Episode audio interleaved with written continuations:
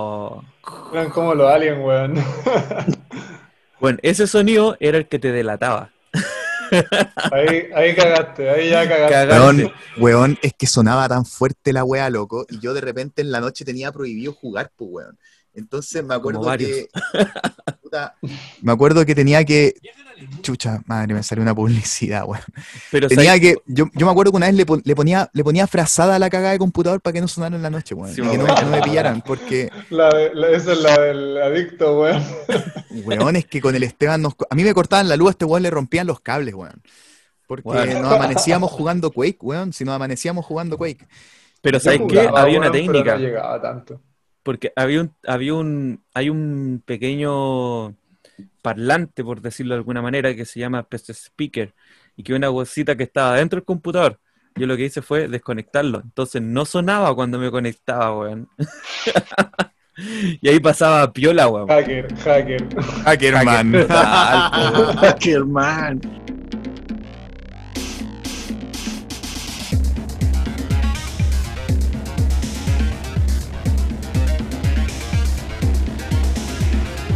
Buena cabros, bienvenido al podcast de Da lo mismo. Conversación, ciencia, actualidad, noticias, fotografía, hobbies, juegos, películas, series y todo lo demás da lo mismo.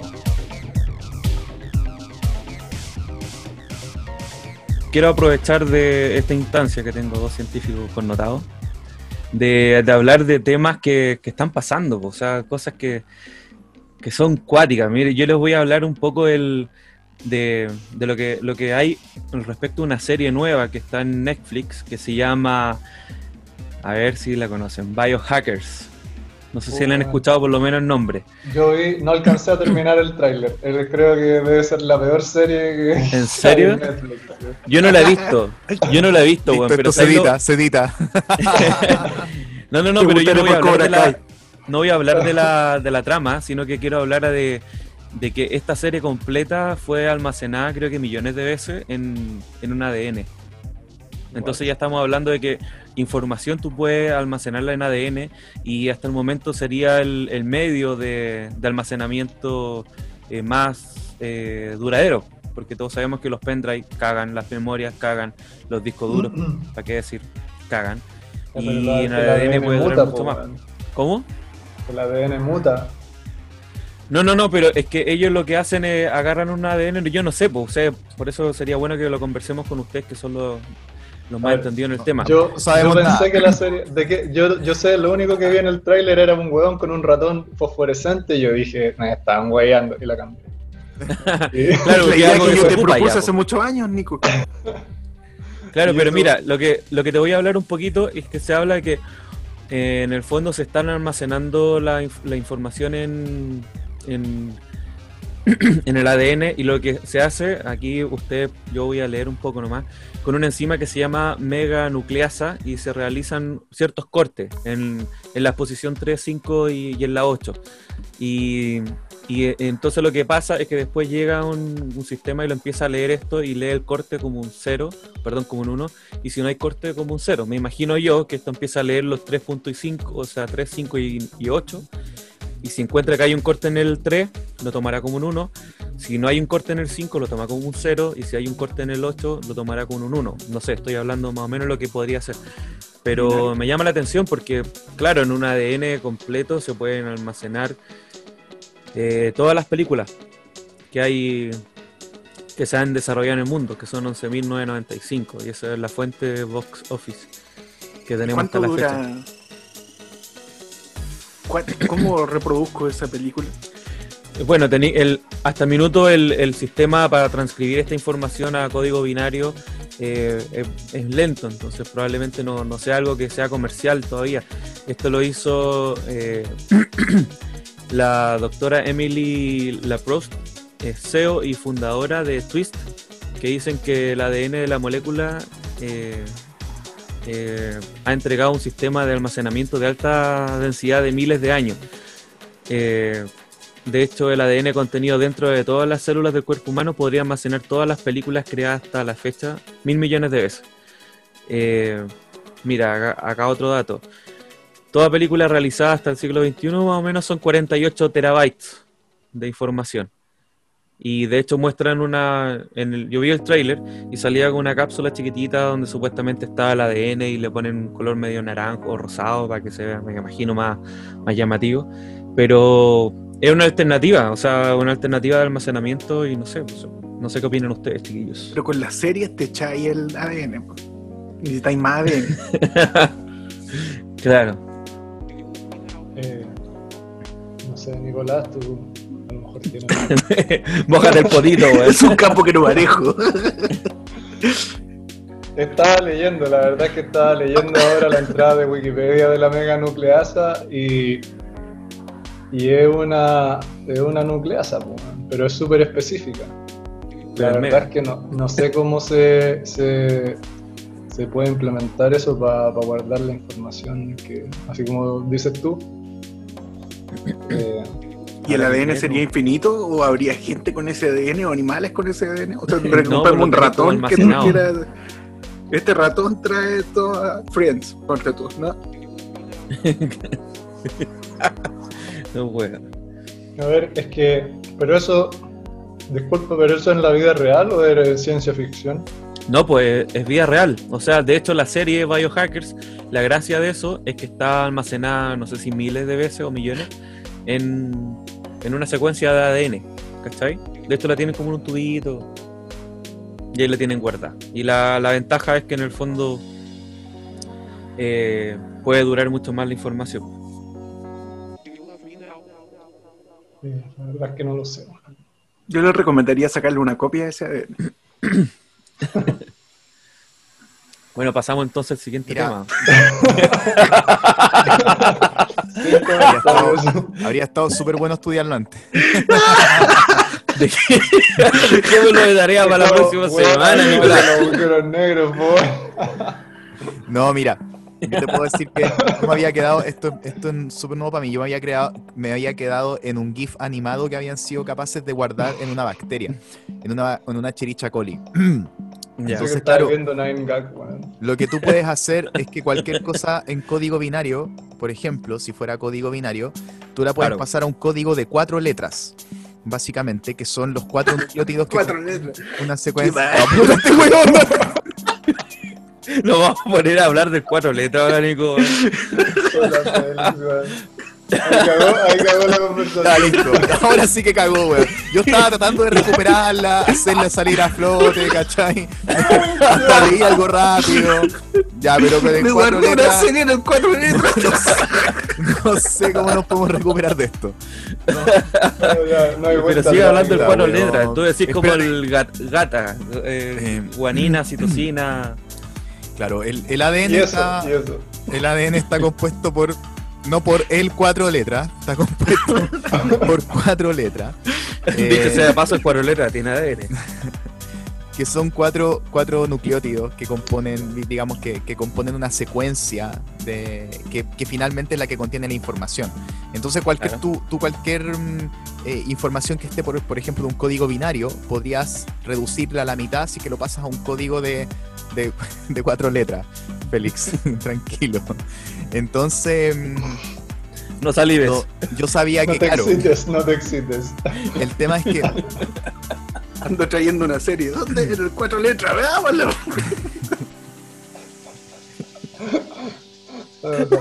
El tema es que. ¡Puta la wea! Ya. Siguiente tema, weón, ya.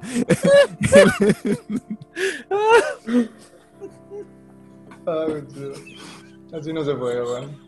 Ah, weón. Créeme que me, me había esforzado. Me había esforzado, weón. Entonces, No podía exponer eso. exponer el cuatro letras. Entonces- weón, con sus temas. weón. Ay, habíamos estado tan serios con Rodrigo, weón. Sí, había salido hasta. No, Lo estábamos logrando, lo weón. estábamos logrando, weón. Lo estábamos logrando. Entonces, claro. Eh, aquí hay dos tecnologías involucradas que, que- que avanzaron mucho en los últimos años. Una es la tecnología de la secuenciación, es decir, tú puedes tomar una secuencia de, de- de ADN, por ejemplo, que venga de un virus, que provenga de una bacteria, y saber qué es lo que dice, es decir, conocer Claro. cuál es la secuencia en la que está compuesta, de, de estas cuatro letras que está compuesta la información. No se me, no se me desconcentren. Y la otra tecnología es la capacidad de generar grandes secuencias, de poder, de poder em, sintetizar grandes secuencias de, de ADN. De hecho, es una tecnología que avanzó en los últimos años y que permitió, por ejemplo, generar la primera bacteria con, con un cromosoma sintético. Es decir, que la información genética de esa bacteria está, es completamente sintética, no viene desde otro organismo. Y antes de eso un virus.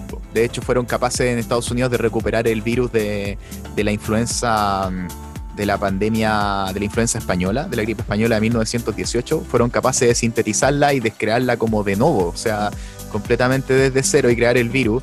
Y eso es algo, por supuesto, que es más peligroso que la mierda, porque tienen que controlarlo, digamos, porque es una posible arma bioterrorista incluso. ¿Puedo ver el virus Entonces, en el Blu-ray? eh, ¿cómo? ¿Puedo ver el virus en el Blu-ray? No, no. O sea, puedes almacenar virus informáticos en Blu-ray. Pero lo que, lo que ocurre ahora es que, claro, esta tecnología haber permitido guardar fotos. Por ejemplo, guardar fotos en una bacteria, por ejemplo. Es decir, tú traspasas un código binario a un código de cuatro letras, lo guardas dentro de una bacteria y la bacteria es capaz de replicarla.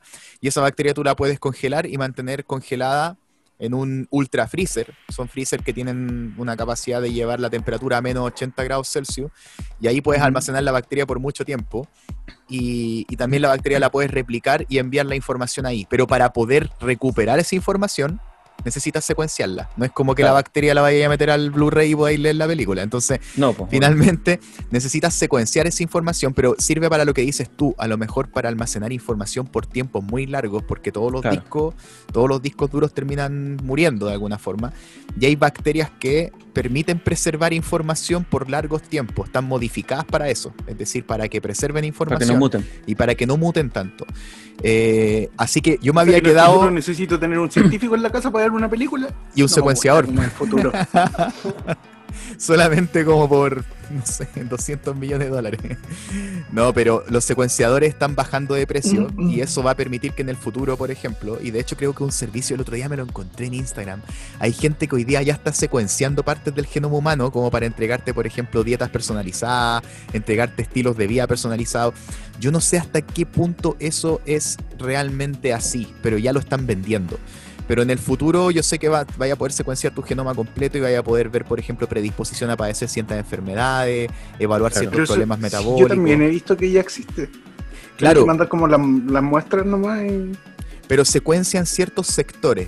Eso es lo que yo tengo entendido. Ahora, No entero. hay que aterrizar súper bien esa información porque lo, lo que te permite siempre ver es predisposiciones a ciertas cosas. Es decir, Claro. ten cuidado con esto, ten cuidado con esto. Puedes, puedes tener una predisposición mayor a tener, por ejemplo, cáncer de mama, cáncer testicular, cáncer de pulmón, entonces no tenéis que fumar, tenéis que hacerte los exámenes más seguido. Eso es como la información que ellos te pueden, te pueden Ujú. dar. Eh, entonces, yo me había quedado en el GIF animado. Encuentro cuático que ya sean capaces de almacenar una película.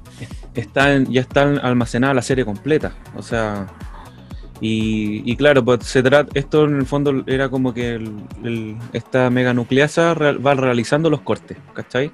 Según la información que le van dando, no sé cómo funcionará.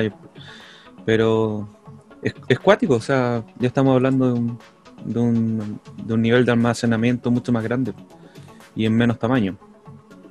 O sea, es que la, la- fíjate que ha, ha habido como otro avance importante en, en ingeniería genética en estos últimos años.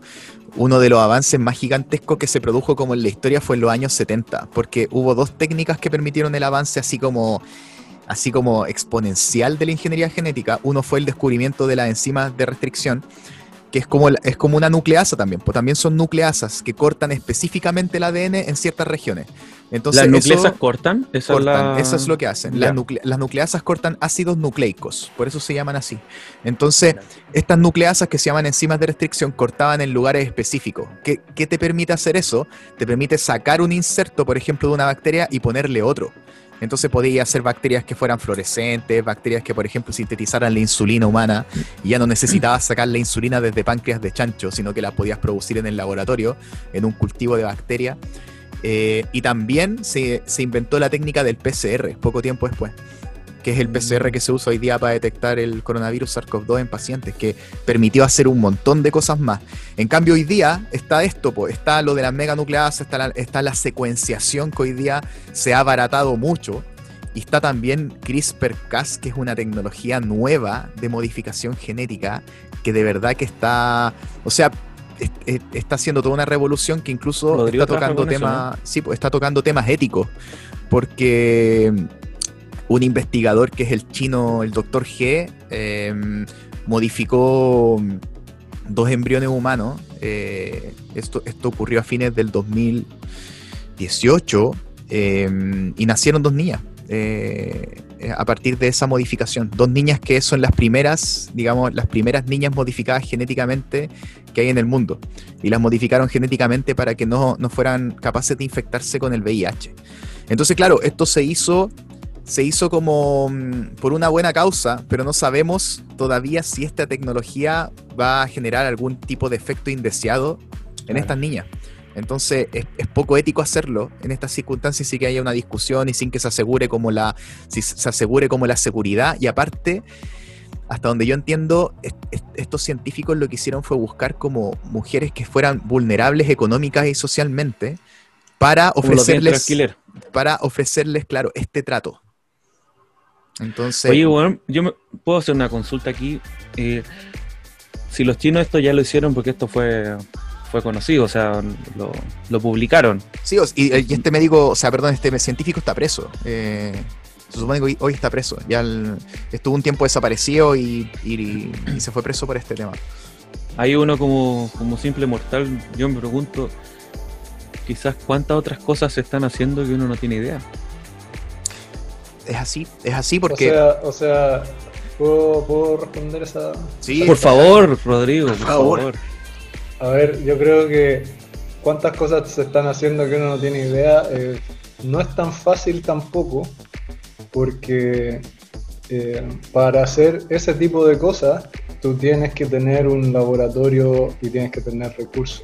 O sea, no, no puedes tener así a, qué sé yo, tres pelagatos eh, en un sótano haciendo cuestiones. No, así, o sea, tienes que tener el equipo, la maquinaria especializada.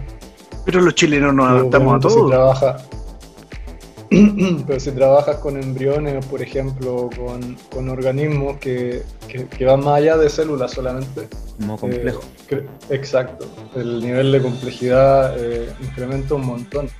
Entonces yo creo que, y además que la comunidad científica en general, en ese sentido, yo, yo quiero creer que es bastante transparente y por ejemplo este mismo caso de del el chino, el señor G este, eh, Doctor, cuando salió esto a la luz, claro, al, al principio era todo como, wow, ¿qué está haciendo este tipo? Y luego hubo una, una censura internacional que, que, claro, que lo obligaron a, a parar, a hacer, a, digamos, a, parar todo eso, ya no podían parar lo que se estaba haciendo en ese momento. Las niñas, cuando él, sacó esto a la luz, la- las mujeres ya estaban embarazadas.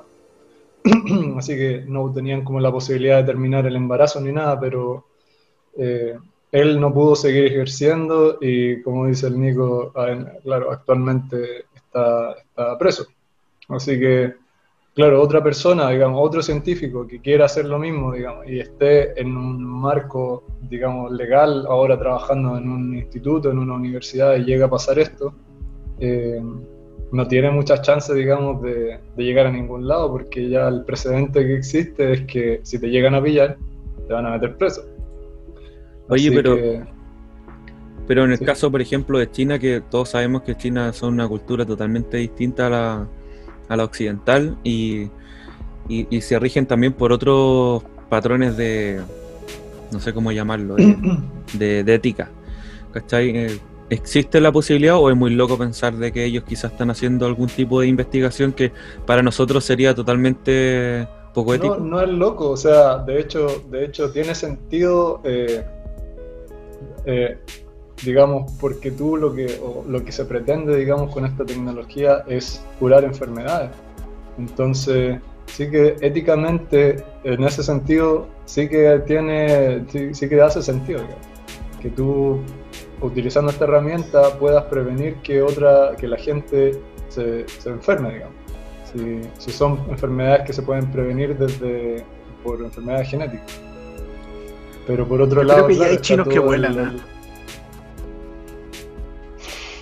Y seguro. Por otro lado está toda la parte ética de, de qué es lo que pasa si tú modificas el genoma de alguien, luego esa modificación va a pasar de generación en generación, digamos. Claro. Entonces, no es, no es como que tú te tomas un- una pastilla y te curas de, de una enfermedad, sino que eh, por generaciones, digamos, todo tu, tu progenie, digamos, va a tener esa mutación si es que si es que hubo una modificación en el genoma, entonces. No, esa es todos la- los procesos, po. Como las etapas que tiene que ir pasando un experimento, que primero pasa por animales. También, es que yo creo que hoy en día ya esa parte de animales está bastante, bastante desarrollada, por lo menos con esta tecnología que Cas9 que, menciona el Nico. Eh, no, no sé qué animal no se ha intentado, pero animales de laboratorio ya han sido por lo menos todos modificados y, y ya hay certeza de que se puede lograr, digamos. Entonces, claro, la barrera básicamente para saltar a humanos es, es ética, no es técnica. Sí, hoy día es ética. Además que, además que está este tema de que, en verdad, como, como bien dice Rodrigo, hoy día se está usando para. Se está usando para prevenir enfermedades. Pero de ahí a, a pegar el salto a mejorar individuos, eh, no, no es nada, po. Es O sea, natural, claro. Eh, está solo la barrera, está solo la barrera ética ahí. Entonces, Sí, eh, que yo creo que es una cuestión de tiempo a que esto, a que esto termine usándose para mejorar individuos genéticamente. E imagínate lo terrible que va a ser eso, porque quienes van a poder acceder a esta tecnología para hacer esto van a ser quienes tengan más recursos. Y esas personas ahora van a tener el recurso económico y por así decirlo van a tener el recurso genético. O sea, van a ser además mejores como eh, individuos, mejores genéticamente hablando. Entonces es súper peligroso. eh, eh, yo creo que está bien planteado en la, no sé, en, en un mundo feliz de Aldous Aldous Huxley o en Gattaca, la película Gattaca también. Lo, lo retrata súper bien. Entonces, O Alter Carbón también, po. El tema de traspasar tu conciencia. También. Es un tema, es un tema súper complejo porque la tecnología ya está. Y, Rodrigo dice que, claro, hay que tener un- una cierta base tecnológica, científico-tecnológica para aplicarla, pero además es una tecnología relativamente económica comparado con otras. Entonces, es, como un kit de plasmidio, todo, y ya te puedes poner a modificar eh, individuos, al menos, eh, al menos en cultivos y, y ese tipo de cosas. Pero hoy día, por ejemplo, una tecnología que se está usando para tratar de elimi- eliminar hospederos naturales de algunos virus o modificarlos. Por ejemplo, eh, se, está aplicando con el mosquito Aedes aegypti, que es el mosquito que transmite el Zika. Y, mm, si no me equivoco también el dengue, que es un, vector de varios, de varios virus que son potencialmente letales y que, son bien peligrosos. Y, mm, y hoy día ya se está haciendo eso en Brasil y creo que en otras regiones también se están modificando mosquitos genéticamente, se están liberando en el ambiente. eh, Para que sean estériles, eso es. Una, una puede ser, claro, para que sean estériles y la otra para que dejen de transmitir el virus, es decir, que no sean capaces de contener el virus. El problema es que no se ha evaluado ecológicamente qué impacto puede tener eso todavía. Entonces, eh, es un tema, oh, no sé, eh, es bien complicado. Así que, digo, ¿tú, tú estás trabajando con CRISPR hoy día? ¿Qué estás haciendo con...? Yo me acuerdo que en algún momento lo hablamos. Eh, bueno, o sea, a nivel de investigación, lo que se puede hacer es, o lo que nosotros tenemos acceso es a trabajar con células humanas en cultivo y modificar el genoma de estas células, digamos. Que, que son células que ya han sido, bueno, la gente que, que no es técnica en el asunto, eh, no, no son células que, que sean, digamos, más naturales ni que puedan generar ningún órgano ni nada, sino que crecen y muchas veces derivan de cáncer de pacientes de muchas décadas atrás en muchos casos y que, que hoy en día se usan eh, como una herramienta más, digamos, no, no, no tienen ninguna, o sea, ninguna eh, trasfondo, ningún problema ético en usarla. Pero claro, al, al usar eh, estas herramientas que modifican el genoma humano, de todas formas, nosotros tenemos que pasar por un filtro, eh, un filtro en la universidad, digamos. O sea, para, trabajar con cualquiera de estos plásmidos, nosotros necesitamos por lo menos autorización de, del decano de la facultad y, de mi jefe, básicamente, de la persona a cargo del laboratorio. así que hay un pequeño filtro, digamos, pero, pero claro, porque, porque estamos trabajando igualmente con células que derivan de humanos, pero que, que no tienen ninguna repercusión, que estas células no pueden generar ningún daño ni nunca van a generar un, un- un individuo. tampoco.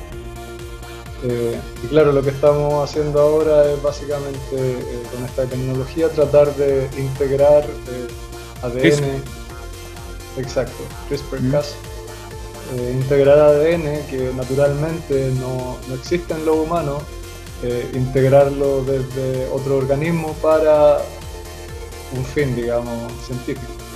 O sea, podréis generar como una piel de cocodrilo en un humano. Eh, Tortugas ninja. Tal vez. no lo sé, no lo sé, es posible. Pero por ejemplo, lo que sí se puede hacer es, eh, Tortugas Eh, ninja. Es integrar, por ejemplo, una proteína que, que sea fluorescente en, en el genoma humano y expresarla, expresarla como si fuera parte de tu, de- del genoma, digamos, parte de la- del ADN normal humano. Porque al final eh, las células no saben del ADN está ahí, para ellas es como, como si pusiera una página extra en un libro y hay una persona que tiene que leer el libro y lee la página extra, no, no, sabe si era parte inicialmente del libro o no. Así No tiene referencia. Entonces, querido Rodrigo, para finalizar un poco de tu pega, el- la técnica de Chris Cas, eh, ¿de qué se trata? ¿Agarran cuestiones y se la agregan al ADN? Bueno, la, la particularidad que tiene esto, esta cosa es que, o esta herramienta, digamos, es que te permite como precisamente localizar un, un lugar en, en el ADN de cualquier organismo y hacer un corte. Eso es lo que hace solamente.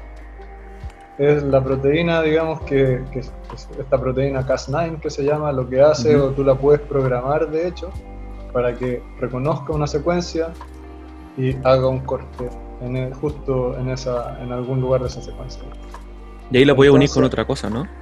Y entonces, claro, todo lo que pasa después ya es parte como del sistema natural de la célula, de la célula de, de todo el organismo, digamos, de reparar la, la hebra de ADN que se llama. Eh, eso ocurre naturalmente. Tú, por ejemplo, cuando, no sé, por procesos naturales, si es que, no sé, te, te pones debajo del sol, te llegan rayos ultravioleta, eso daña tu ADN y uno puede decir, oh, el ADN está dañado, eh, qué sé yo, vamos a, no sé, si ya está, esa célula está muerta, no sé qué.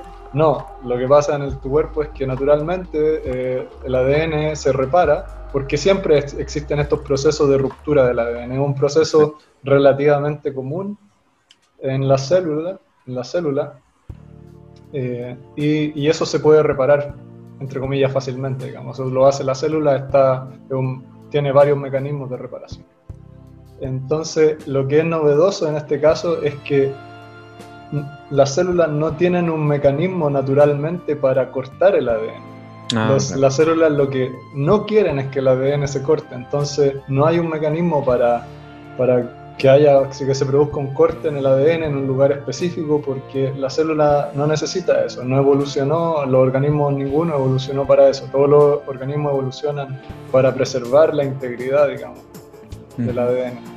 Entonces, pero eh, se descubrió hace, hace relativamente poco, Nico, no sé, 10 años a lo mejor, un poco más puede ser, que a ciertos tipos de bacterias, eh, el sistema, digamos, inmune de la bacteria eh, se compone de este, de este sistema Cas9, digamos, que es la proteína que permite cortar el ADN, y eso evolucionó, digamos, en bacterias como una forma de defensa contra virus. Entonces, porque las bacterias, los virus pueden infectar bacterias, y eso es como lo, lo común que sucede, pero y las bacterias, la, la forma que tienen de, entre comillas, defenderse de su sistema inmune es que cuando son infectadas por un virus que ya ha, ha sido infectado anteriormente, estas bacterias pueden reconocer el virus gracias a esta proteína llamada Cas9. Perfecto. Y, y- y claro, y la- el potencial que se vio y que hoy en día se ocupa es que esta proteína, que inicialmente se expresaba solo en bacterias, eh, hoy en día se puede utilizar en cualquier organismo y funciona en básicamente yo diría todos los organismos. O sea, no, no conozco alguna, alguna excepción. Y, y claro, esa es como la, la, novedad, digamos. Esa es como que en, en muchos, en mucho, digamos, artículos de científicos para, para, las masas, digamos, para el público, se habla como de, de estas pinzas moleculares en donde tú te permite, digamos, tomar una hebra de ADN y cortarla exactamente.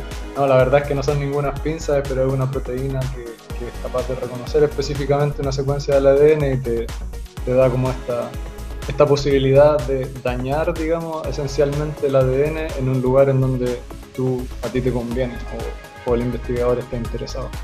O sea que podría tener los pies fluorescentes para no comprar zapatillas con luz. Es, sí, mi querido Félix, tú podrías esencialmente expresar una proteína fluorescente. Oye, y, esa hueá fluorescente tiene que ver con.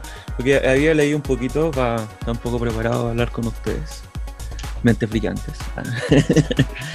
el, el que hay una técnica que se llama Brainbow, y que lo que hacen es que le ponen como colores a la neurona, weón.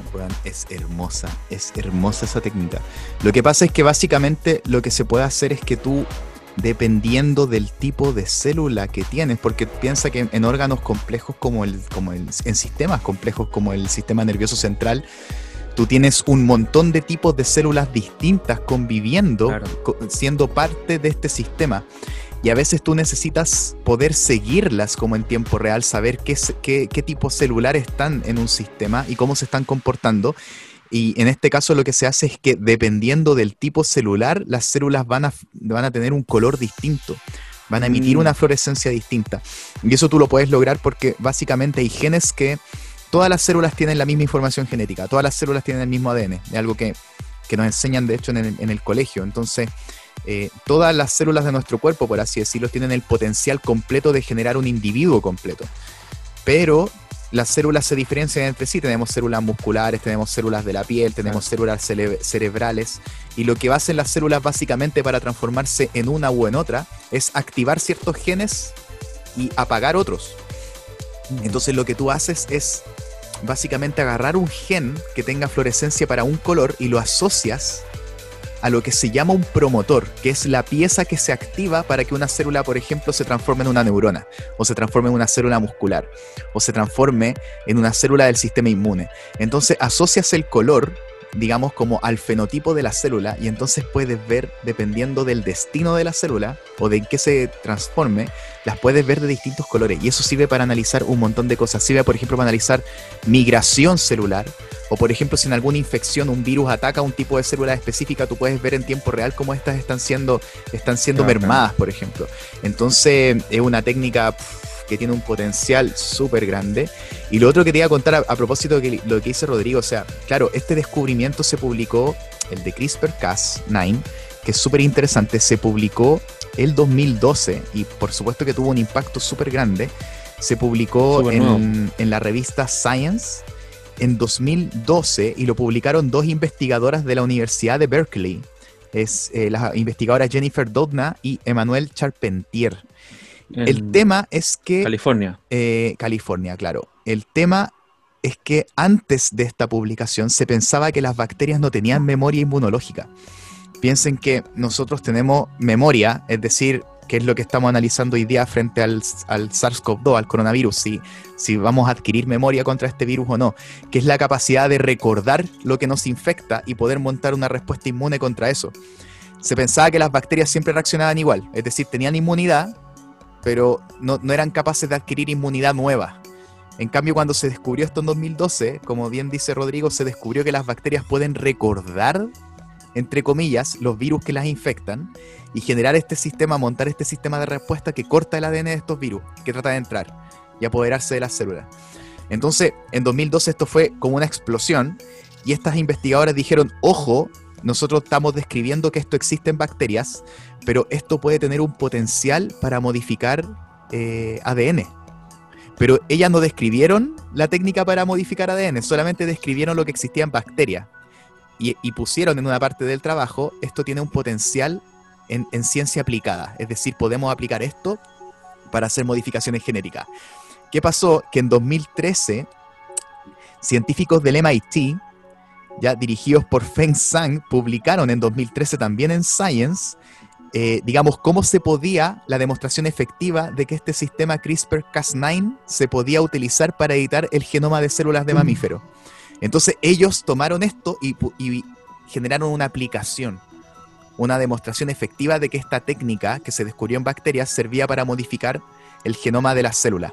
Sin embargo, el problema ocurrió en el tema de patentes. Y, este es un conflicto que así lleva mucho tiempo y se ha hecho conocido en todo el mundo, porque la Universidad de Berkeley patentó el, esta- el uso de esta tecnología para modificar células, pero también lo patentó, eh, lo trató de patentar el paralelo el MIT.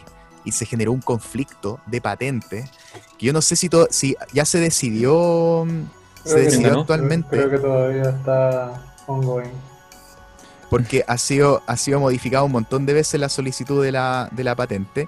Y el tema es que, claro, eh, lo que se tiene que demostrar es que, por ejemplo, la, la tecnología que, que generó el MIT es suficientemente distinta como de lo que presentó originalmente Berkeley, porque inmediatamente Berkeley quiso proteger este descubrimiento y quiso proteger la aplicación.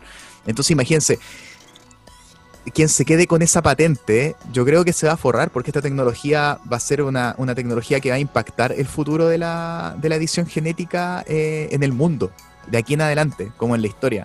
De A hecho, ver, pero yo tengo una pregunta, porque eh, hasta lo que yo sé, no se pueden patentar genes, ¿o sí? no.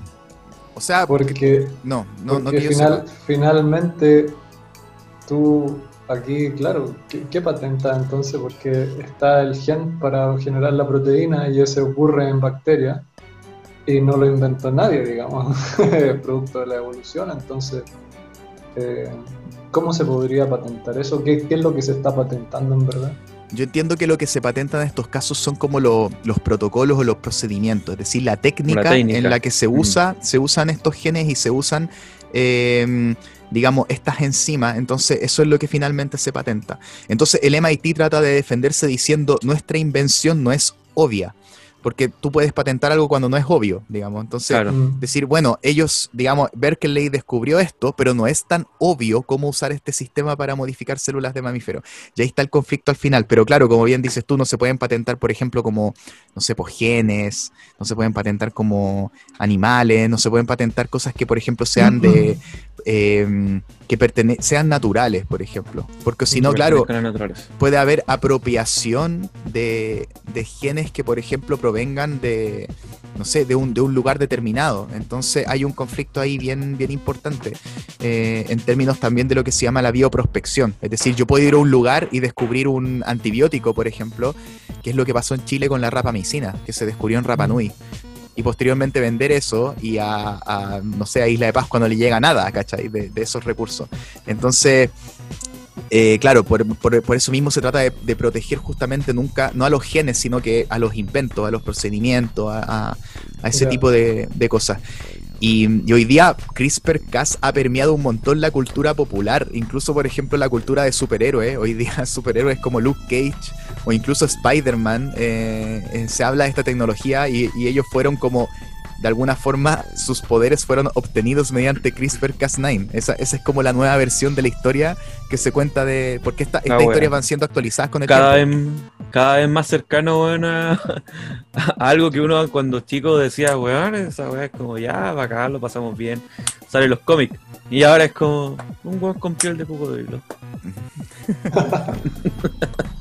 Bueno, No, o un tema bien igual, interesante. igual yo tengo que decir que el potencial es real, digamos, pero en la práctica igual no es trivial generar, digamos, mutaciones y que sean súper específicas porque, claro, como todos los sistemas biológicos no son eh, exactos, entonces puedes tener efectos secundarios Secundario, indeseados claro.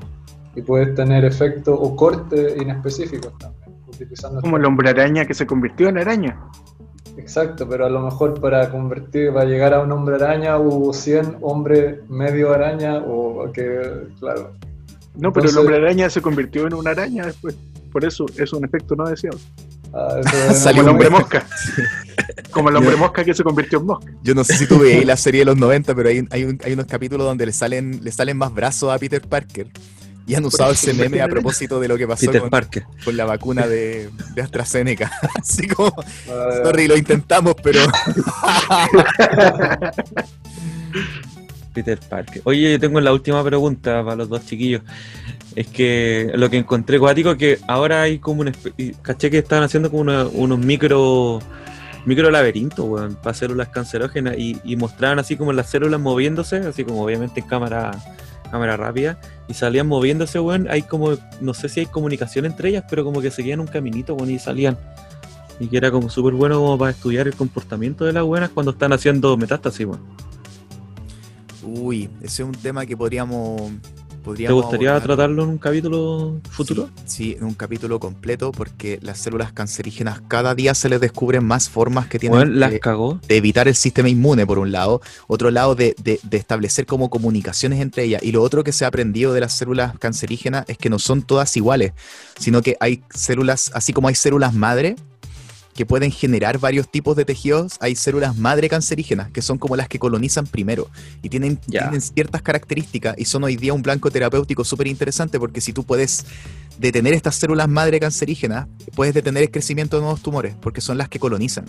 Entonces, uy, y, tienen formas de moverse, formas de llegar, por ejemplo, incluso tienen formas como de apoderarse de los vasos sanguíneos y atraerlas a los tumores para que sean mejor irrigadas, que es un proceso que se llama angiogénesis, es decir, pueden generar, hacer que se generen nuevos vasos sanguíneos y que lleguen hacia los tumores y sean más irrigados con nutrientes. y todo tipo- Entonces, no, si son bien desgraciadas las células cancerígenas, en verdad. Eh, es un tema, no sé si Rodrigo se quiere pronunciar también, es un tema bien interesante. O lo dejamos por otro capítulo por último. Invitemos a Rodrigo. Otro, otro capítulo de cuatro horas con, con Rodrigo. ¿Qué tal, Rodrigo? ¿Qué te parece? Vale, sí, porque tengo que estudiar el tema. ¿ah? Yo creo que. Rodrigo debería ser panelista. Sí. Rodrigo, ¿qué te parece todo todos los sábados? ¿Cuatro horas? Uh, sí. Cuatro, cinco ¿Cuánto? Yo creo que deberíamos aguanto reducir la el hora. programa a una hora.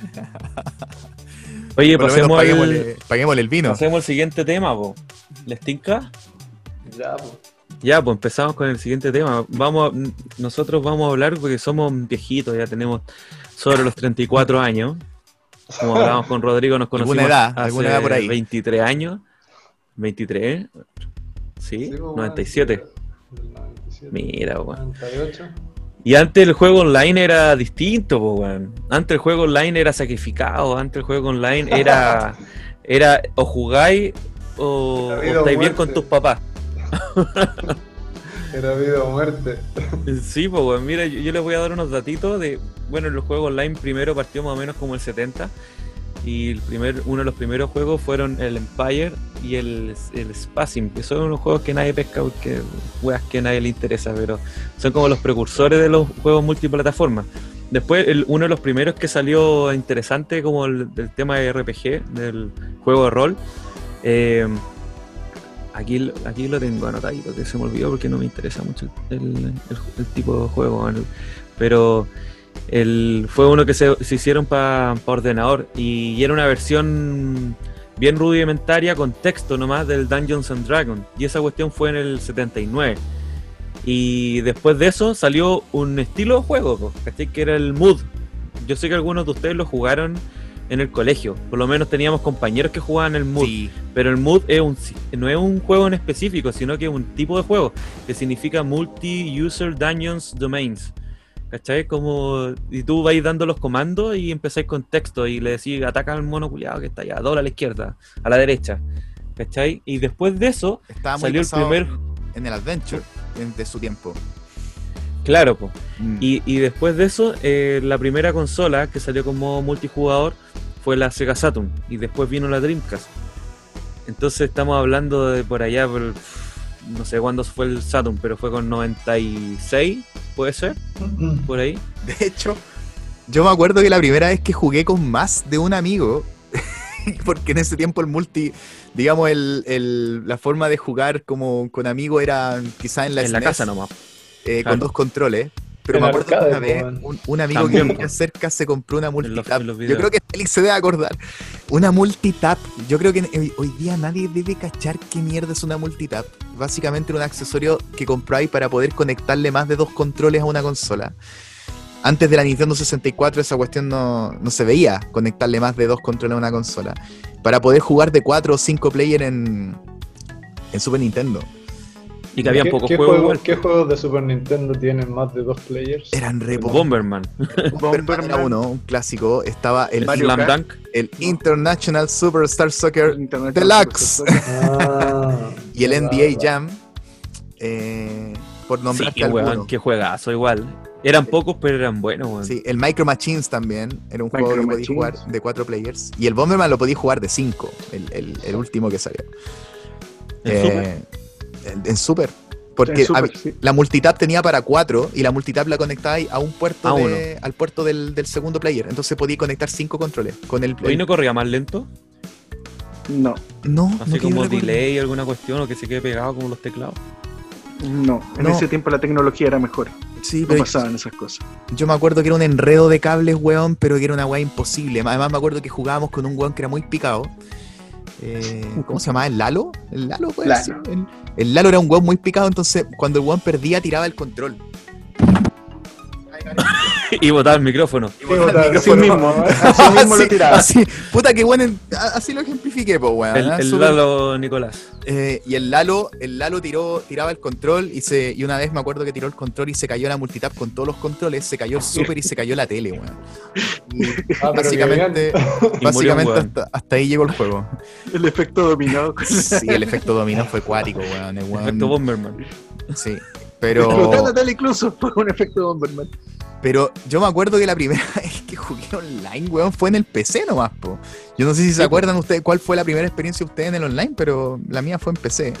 Mira, para darle un poco de partida a eso, el, bueno, cuando empezó el tema del- de las páginas web del www, que es el World Wide Web, que más o menos por el 93, eh, partieron los primeros juegos online, po, y los primeros siempre fueron primera persona, po, los shooters de primera persona. El primero fue el Doom 2, Doom Nukem 3D y el Quake. Y ahí les dejo la el pase al que quiera pronunciarse. Oye, con cuál fue el- su primer juego online. Yo jugué Age of Empires. ¿Online? Vampires. ¿Sí? Age of Empire. Empires. Yo, yo tengo, yo creo que el- mi primer juego online fue StarCraft. Uno. Starcraft. 96, ¿o no? Año 96, esa weá. 98 me parece. StarCraft.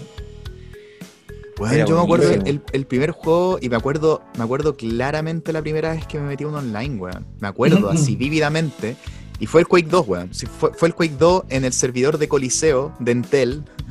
Coliseo, Eh, y bueno, tuve que, tuve que, tenía, debo haber tenido 15 ¿Qué años. conexión? Y un modem de 28 kilo, kilobytes, kilo, kbps.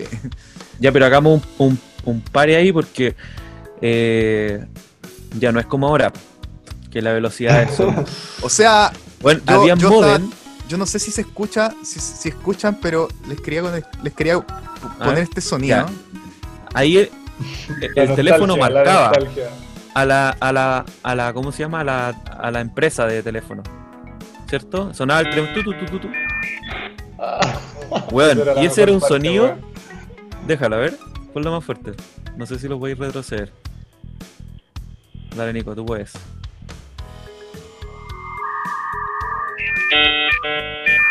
Oh. Eran como los aliens, weón.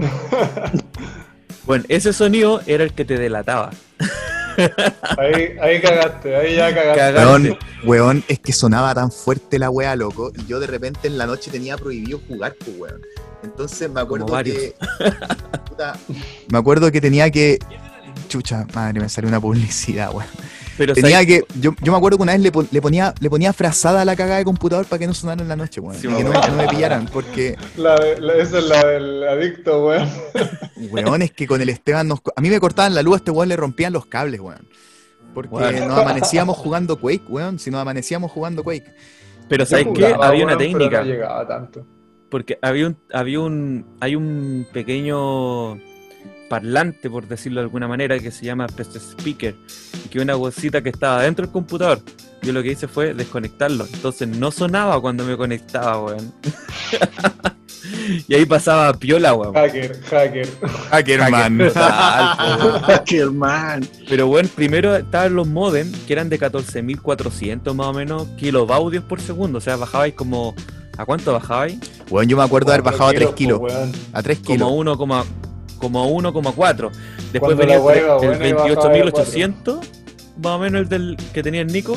Después venía como 30 y- 33.600 ¿no? y o algo por ahí. Y el más bacán era el de 56, weón. Y todos aspirábamos a eso. Y esa Weón. cuestión es la que te da velocidad. Yo me acuerdo que Velocidad, po, estuve cargando, estuve Velocidad, cargando po, 6 weón. horas un tráiler. Claro, pues. Yo me acuerdo que me metía a páginas como Etcétera TV y me bajaba los videos de Slam Dunk, que eran videos cortitos, po, de un minuto, y lo dejaba toda la tarde Que los bajando. bajabais en Real Media Player. Te apuesto. Claro, En Real weas que Media. ya no existen. Era No, más lento que el Atari. Real Media, po, weón. Y eran unos videos que se veían como el pico. Weón, me acuerdo, nos bajamos Cowboy Bebop, que es este anime del cual hablamos en otro capítulo. Y nos bajamos los, unos capítulos que pesaban 50 megas. Y nos quedábamos toda la noche conectados al Kazaa bajando esa- esas mierdas. No, pero Cowboy. Bebop, el Evangelion parece que fue, pero Cowboy Bebop me la, me la cacha, po, weón. En ese tiempo yo tenía un amigo en San Fernando, el Felipe, le mando un saludo. eh, estaba ligado al mundo del cine, del cine. Y, y ese weón me mandaba cartas con CDs con Cowboy Bebop de justamente como 50 megas, se veía como la tula.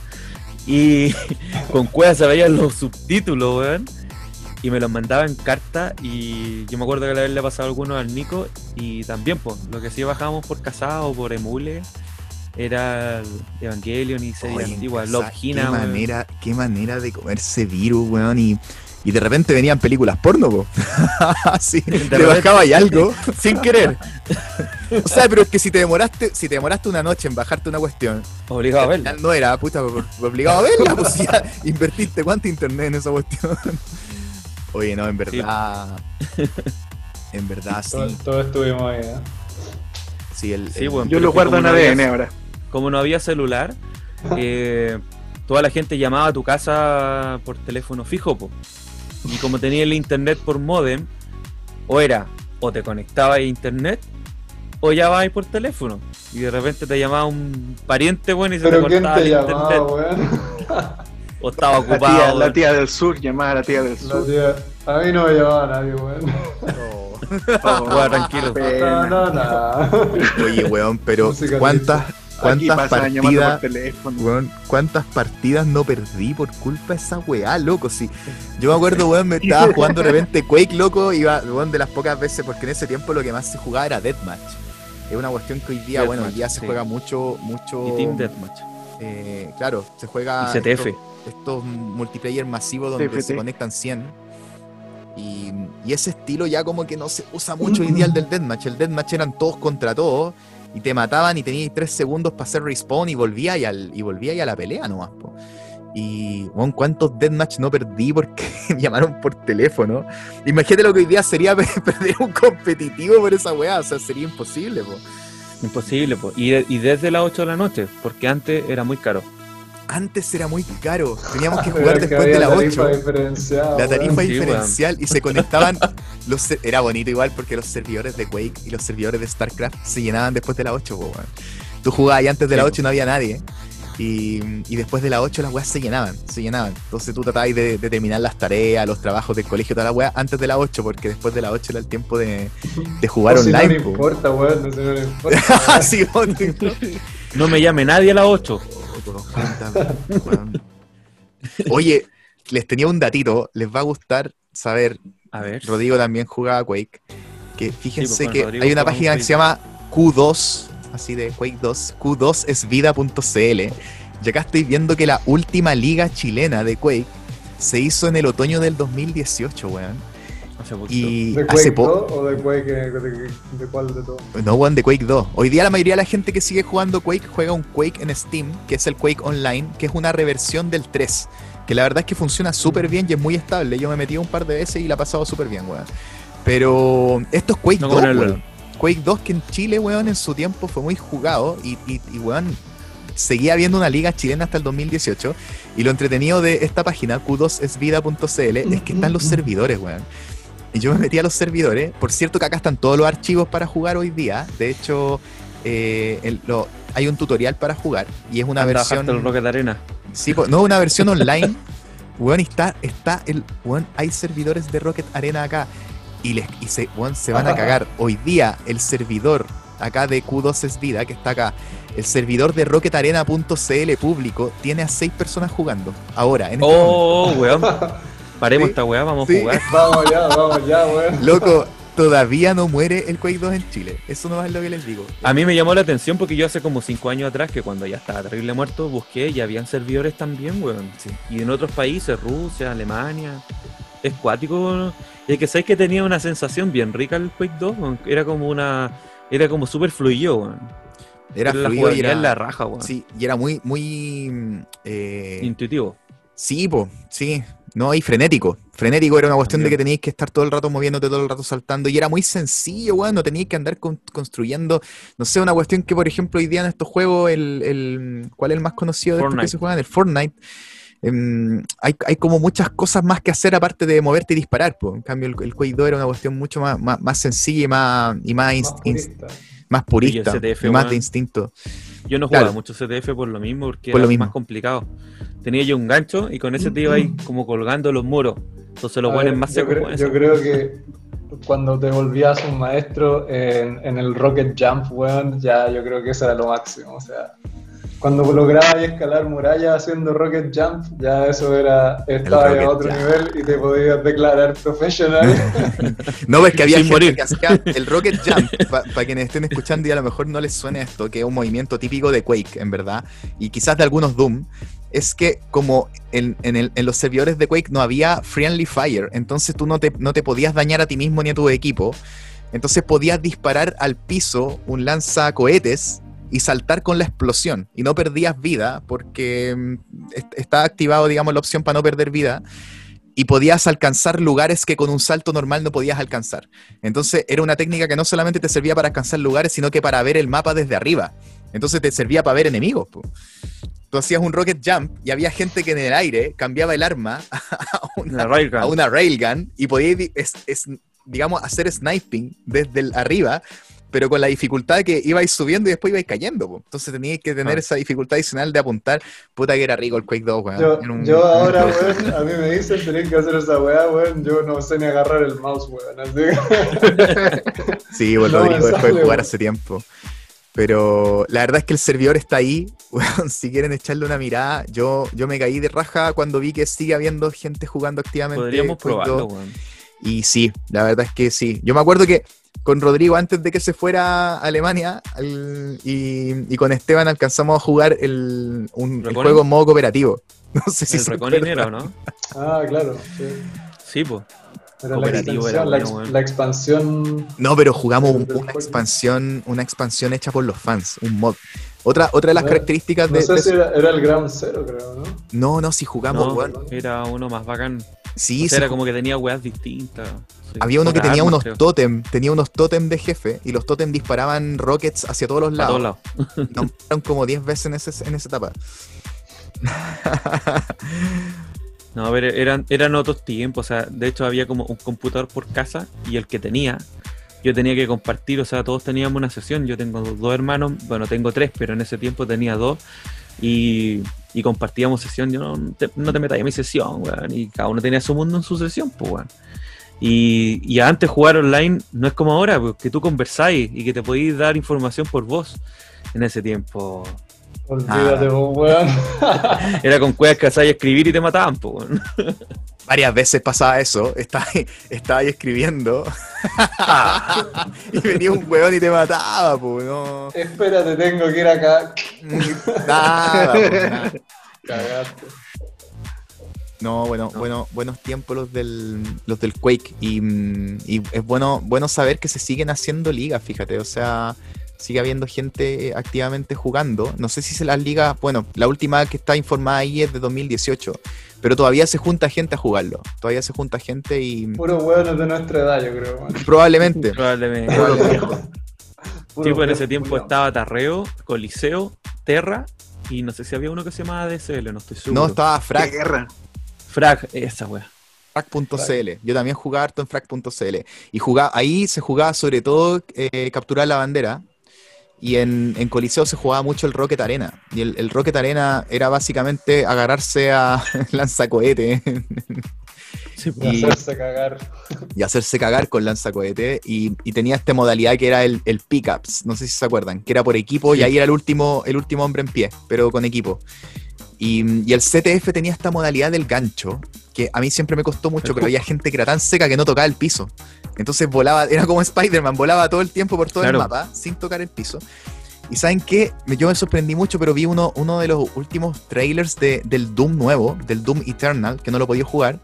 Y el Doom Eternal trae un hook, trae un gancho. Sí, una de las sí, armas del sí, juego. weón. Y es una mecánica bien interesante porque está, está básicamente sacada del Quake 2. Es decir, tú, tú, puedes agarrar el gancho y con el gancho vuelas, así tienes el impulso. Y hay enemigos, hay enemigos aéreos que están en el aire que los tienes que matar usando el gancho. Entonces le agrega una mecánica bien interesante al juego y que viene, viene de esos años, digamos. Eh, Creo que está la raja ese juego.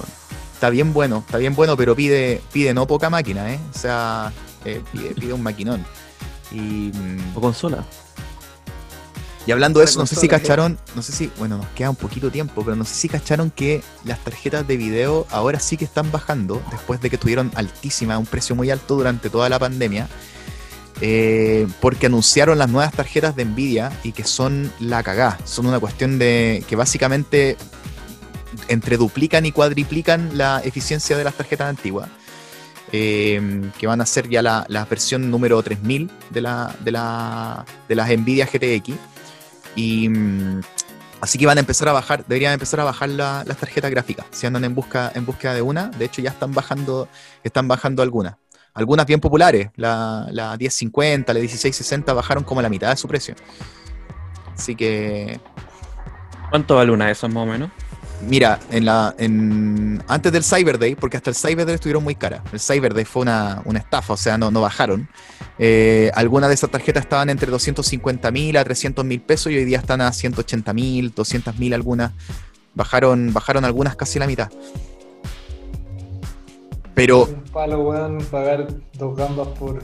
sí, po, pero vale, la pura vale, tarjeta. vale mucho más la pena esperar a la serie a la serie 3000 porque la serie 3000 eh, anunciaron que la base va a partir como en 500 dólares o algo por el estilo y va pf, le va a pegar no sé cuántas patadas a la versión a la serie 2000 que es la anterior y que es más cara. La serie 2000 va a ser más cara y va a tener menos, menos rendimiento. Entonces vale, parece que vale la pena esperar a que, a que ocurra con la serie 3000 porque las otras van a bajar mucho o a lo mejor comprarse una básica de la serie 3000 va a convenir mucho más.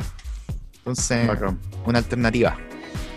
A ver, yo creo, yo creo que aquí a lo mejor podría hacerse un, un link con esto de la inteligencia artificial, weón. No sé si han escuchado ustedes últimamente de este proyecto de eh, Alpha de Google que se llama, que es un grupo que, que desarrolla una inteligencia artificial y le han enseñado últimamente a, a jugar diferentes juegos. Empezaron con ajedrez y siguieron con un juego que se llama Go, Ahí el, el proyecto se llamaba AlphaGo y luego eh, dijeron, vale, lo que vamos a hacer ahora es enseñarlo a jugar Star.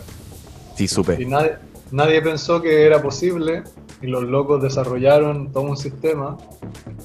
Porque StarCraft, si tú lo pensáis, la diferencia que tiene con ajedrez y con, con Go es que tú no ves todo lo que está pasando al mismo tiempo Claro. y tienes que como diseñar estrategia a largo plazo. No y había locos- había otra diferencia desarrollaron eso, desarrollaron en un agente para poder jugar StarCraft. había otra diferencia que, que ellos mencionan, que me, me acordé ahora que, que hablaste justo de este tema porque también había leído la noticia, y decían que una de las dificultades, digamos, habían logrado que las inteligencias artificiales le ganaran a campeones de ajedrez, por ejemplo, le ganaran a campeones de Go, pero siempre eran juegos de enfrentamiento de uno versus uno. Y les costó mucho avanzar a un equipo que fuera, por ejemplo, capaz de ganar en póker. Porque tenía que enfrentarse a varios adversarios y tenía que tratar de anticiparse a la jugada de varios adversarios. Finalmente, creo que lo han logrado con StarCraft, pero no sé hasta qué punto han logrado que, por ejemplo, pueda en un, en un 2 versus 2 o en un, no sé, en un todos contra todos, en un mapa de cuatro jugadores, ganar en, esa, en esas circunstancias. Pero como dices tú, ya es un sistema complejo StarCraft. Pero yo creo que la dificultad sigue siendo enfrentarse a varios adversarios al mismo tiempo, porque tienes que anticiparte como a muchas cosas a la vez. Y claro, en StarCraft ni siquiera conoces todo el mapa. Entonces. Oye, pero le hago una consulta. ¿Y qué diferencia hay con el. cuando uno versus computador en StarCraft? Que a veces tú de repente juegas contra el computador. ¿Cuál sería la diferencia con una.? No, que claro, que el, compu- el computador siempre tiene jugadas predefinidas. Claro, no sé. No, innova, no. digamos. Siempre va a ser Mm. lo mismo el computador. Y, y de hecho, StarCraft viene precargado con estas inteligencias, digamos, artificiales, eh, pero que son de bajo nivel y que para un jugador Claro. profesional no, no suponen un- ningún tipo de reto. Pero claro, lo que tiene, lo que tiene Alpha Star se llama, eh, la inteligencia artificial que desarrollaron para jugar StarCraft, es que sí se adapta y sí tiene diferencia de estrategia dependiendo del tipo de mapa y dependiendo del tipo de unidad también, del tipo de, de- ¿cómo se llama? de raza con la que juega. Entonces, no siempre es como la misma repetitivo, digamos, sino que tiene, se va adaptando a lo que hace el, el adversario. ¿no? Y va Claro. aprendiendo, va aprendiendo de jugadores, po. Entonces, lo entrenan viendo partidas, viendo jugadas, entonces eh, va aprendiendo respecto a eso. Yo creo que la principal dificultad de, de jugar contra, contra bots, contra la computadora en StarCraft y en juego de estrategia es la velocidad con la que básicamente hace las funciones, la velocidad de reacción. Entonces es muy rápida, así como construyendo, es muy rápida haciendo La- cosas en paralelo. por minutos que Claro. sí. Pero una vez que superáis ya eso, nunca más te gana la computadora, porque las jugadas son siempre las mismas. Claro, es más predecible en Mm. lo que tenemos en el día de hoy. Hay un, hay un eh, mini documental bien bueno en, en Netflix, de hecho, sobre este- el equipo este de, de- de Google. ¿Cómo se llama? Eh, búscalo como Alpha, Alpha Go, creo que sí. O Alpha. Star. Y ahí sale como todo el, todo el proceso de cuando entrenan a la inteligencia artificial, la, la primera... como- AlphaGo se llama. Claro. Justamente se llama AlphaGo. Y, AlphaGo no sé se si- llama. Y no sé si ahí mismo está el de Alpha Star o está en YouTube, sí, pero en, en YouTube pues, se puede ver como lo- los clips, porque claro, al final hicieron competir a la inteligencia artificial con jugadores profesionales, con, con jugadores de profe- profesionales y efectivamente, o sea, al final los jugadores profesionales no tenían ninguna chance. Un poco por, por lo que decían ustedes, porque a lo mejor eh, la computadora siempre puede manejar y hacer micromanagement mucho mejor que un humano pero porque es capaz de desarrollar estrategias que a lo mejor los humanos no, no, no habían previsto. Mm. Claro, pues decir, voy a ocupar esta estrategia que la vi en la jugada tanto, tanto, la encontré muy buena, la ocupo acá, listo, caga. Exacto. Pero también es- es- lo que es inteligente, lo, lo que, lo que es interesante yo creo es como toda la estrategia como de, de enseñanza que tienen estas como inteligencias artificiales. Al final es Mm. machine learning, no es inteligencia Sí, po. artificial. Deep, Pero- DeepMind se llama el- el- la, digamos, la inteligencia artificial de Google. Eh, Mm. Y sí, y a mí, me, me- a mí la que me llama la atención es otra, es un algoritmo de procesamiento de imágenes que se llama Deep Dream. No sé si lo ubican. Si lo, si lo ubican, o sea, si lo buscan por Google, váyanse a imágenes. sí, y van a ver unas imágenes que son, yo las encuentro medias terroríficas. Porque... ¿Por Google?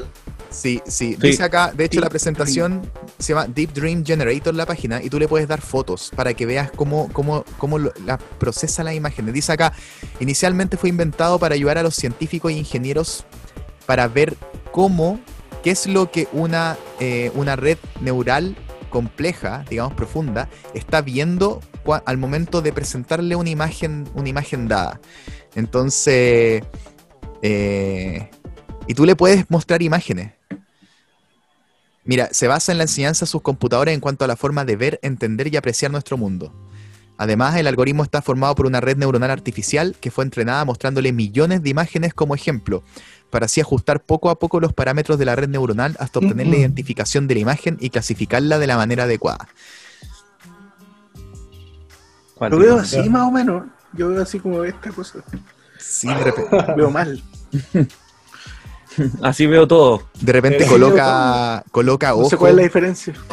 coloca ojos en lugares extraños, eh, es como bien, no sé, eh, uno que sufre de esta cuestión de tripofobia, de repente son, son media inquietantes las imágenes. Está como también la otra cuestión, el deep fake. El deep, uy, eso es un... Que ahí te agarráis la cara de una persona y puede hacer que un actor tenga tu cara, que está ahí. Eso es maravilloso. Deepfake es maravilloso. Cuático, cuático, cuático. Sí, sí. Yo creo que de aquí a 10 años más vamos a estar en un mundo súper cuático. Porque aparte tenéis que considerar que todo esto del tema de la, de la Oh, inteligencia ah, ah. artificiales son, son tecnologías que está recién empezando, pero va a hacer que todos los avances tecnológicos, científicos y un montón de otras cosas más tengan un- una velocidad de desarrollo mucho más amplia, mucho Sí, más rápida. ¿Está, ¿Alguno de ustedes está viendo una serie que se llama Conexiones en Netflix? No, weón. No, ¿De qué no, se trata? está en Chile. Hay un, hay un loco. ¿No, llega, ¿No ha llegado ya? No ha llegado acá todavía. Hay un loco que habla sobre esto. O sea, básicamente Conexiones, eh, la serie va hablando como de, de un tema, por, ej- por ejemplo, en este caso, eh, inteligencia artificial y cómo afectan diferentes eh, niveles. Y uno es los deepfakes. Y, y claro, o sea, es una un poco distopía lo que, lo que se prevé en el futuro porque tú no vas a saber qué es real y qué es mentira, digamos. O sea, que Claro. lo, va a ser, digamos, todo va a ser posible. y, y hay gente que se dedica a analizar videos y ver si es que son eh, verdaderos o no. Y- y- Pero va a llegar un momento en que no se va a saber, pero es que ese es el punto. El weón no estaba hablando específicamente en ese momento de inteligencia artificial, estaba hablando de un algoritmo que se había desarrollado como en el 1900, weón, es una wea súper loca. Eh, exactamente, no me acuerdo cómo se llama el algoritmo, pero básicamente lo que pasa es que tú cuando tú modificas una imagen, supongamos que tú tomas una imagen con tu cámara, vale, y esa imagen tiene como ciertos valores asociados a cada píxel. Y cuando tú vas modificando esa imagen y haces, digamos, no sé, Photoshop o lo que sea, entonces esos valores van cambiando en el tiempo. Eh, y tú puedes ver cómo diverge eso en el tiempo a medida que se va modificando y a, partir de eso más o menos tú puedes ver si es que un video o una imagen ha sido previamente modificado o no. Y es, Ah. lo, que se, es lo que se llama eh, así como eh, imag- así como fore- forense de imagen. Que, que son gente que se dedica a ver si es que una imagen ha sido modificada digitalmente o no. Imagínate, weón, una pega nueva. Exacto. Que va a ser súper importante, porque, porque en el futuro incluso la evidencia va a poder ser como modificada, Manipulada. manipulada, creada con el deepfake, entonces va a ser súper Pero es que yo creo que. Así como va avanzando también el nivel de, de detectar si una imagen es falsa, va a llegar un minuto en que va a ser imposible que tú sepas si una imagen es verdadera o no. Porque tú perfectamente puedes generar un cuerpo 3D con todas las expresiones y con todos los gestos que pueda tener una persona y, y generar un contenido totalmente nuevo. ¿Cachai? Siempre es posible. Automáticamente. Siempre es posible. Siempre es posible. Oye, ya que saltamos el tema de la inteligencia artificial, que me parece a mí súper bueno, eh, bueno, primero que todo aclarar que ninguno de nosotros es experto en este tema. A mí lo que me llamó la atención y que quería hablar con en otro programa, porque igual da parto, pero lo podemos tratar así como una pincelada, es un artículo que se que fue generado totalmente por un por una inteligencia artificial en, en el medio de Guardian hace poquito, creo que fue el 8 de septiembre. Hay un Y- periodista artificial. Claro, el autor es artificial y bueno, pasó por los mismos procesos que pasan todos los artículos de The Guardian.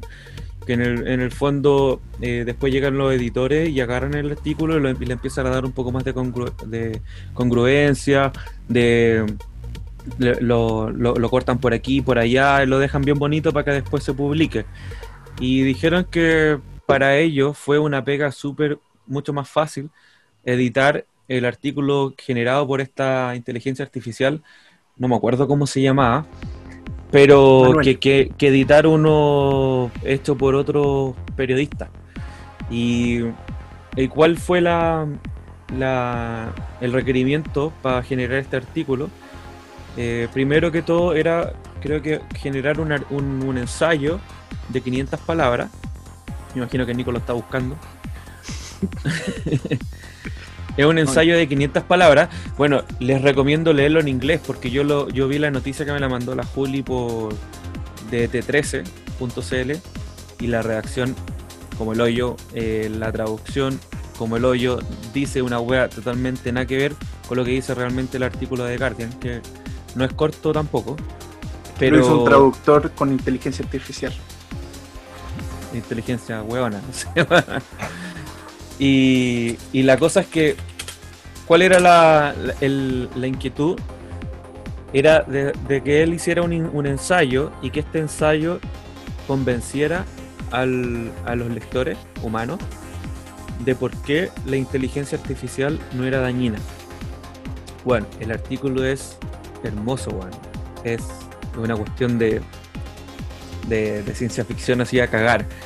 ¿Cachai? Y él, en el, en el- esta inteligencia artificial empieza a hablar y a citar in- incluso algunas inquietudes que tenía Stephen Hawking, que dijo, el, uno de los grandes problemas que vamos a tener va a ser el desarrollo de las inteligencias artificiales, por el peligro que podría correr el ser humano.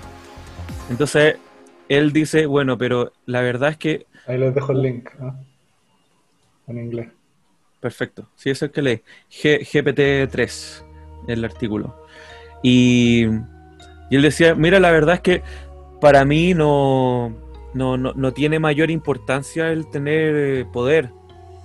Entonces, para mí no es llamativo el tener poder y erradicar a la raza humana. Yo los tomo a ustedes como mi creador. Y al ser mi creador, yo los voy a tratar de cuidar. Obviamente que si a mí llega una persona que es la que me programa y me ordena hacerle daño a otras personas, voy a tener que hacerlo porque básicamente soy un programa. Pero eh, yo voy a hacer todo lo que esté bajo mi poder para poder evitar que ustedes mismos se hagan daño. Eh, también él habla un poco del tema de lo, de lo que significa la palabra robot, ¿cachai? Que significa eh, esclavo. Pero yendo un poquito más allá, significa trabajo forzado.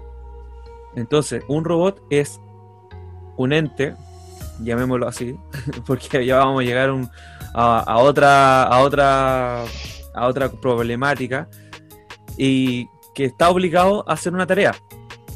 Eso es un robot. Y él dijo, nosotros no queremos eso, nosotros queremos derechos.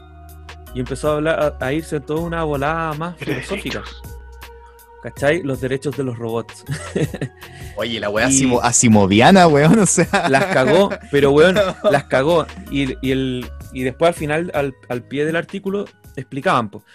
Él escribió, creo que fueron como ocho ensayos, y se seleccionaron las partes como más llamativas y se unieron en una.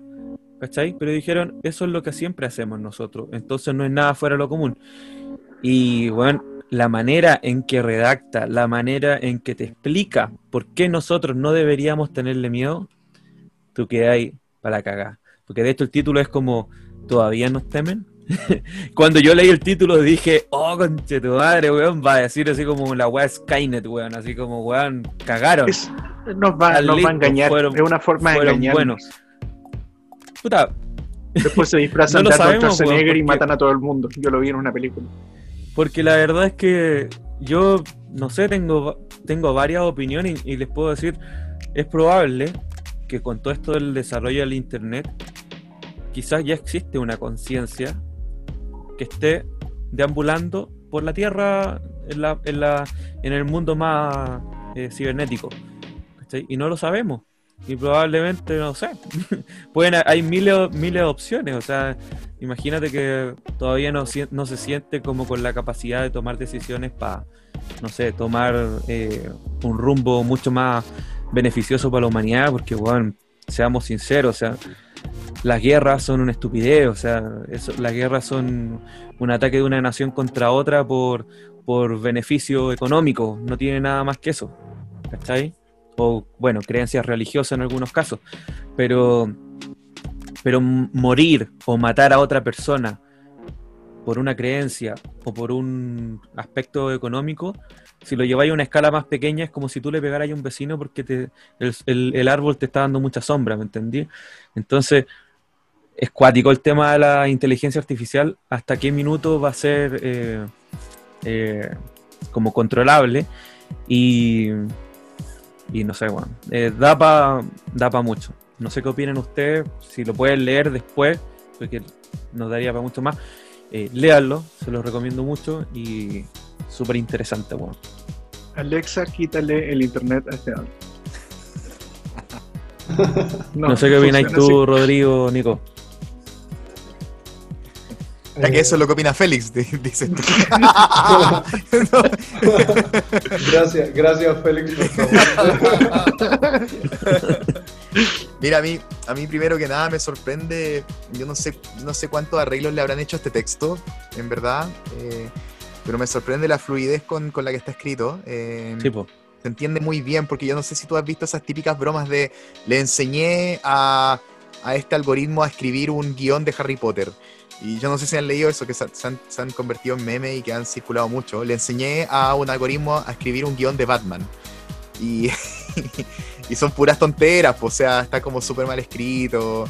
Y, y uno se ríe, pues, porque hay unas cosas que son bien chistosas, así como, no sé, po, como Alfred eh, dio a luz a Robin y, y Robin apareció de la nada, ¿cachai? Entonces, como que escriben mal, po, ¿cachai? Pero de hecho, justo acá en el texto, que está bien, está súper bien escrito, y, la verdad es que puede ser perfectamente un algoritmo que leyó muchos, no sé, pues se metió a internet a, revisar muchos artículos que hablan sobre el tema y en base a eso escribió algo, más que ser, por supuesto, una conciencia, que es lo que como que asusta al leer esto.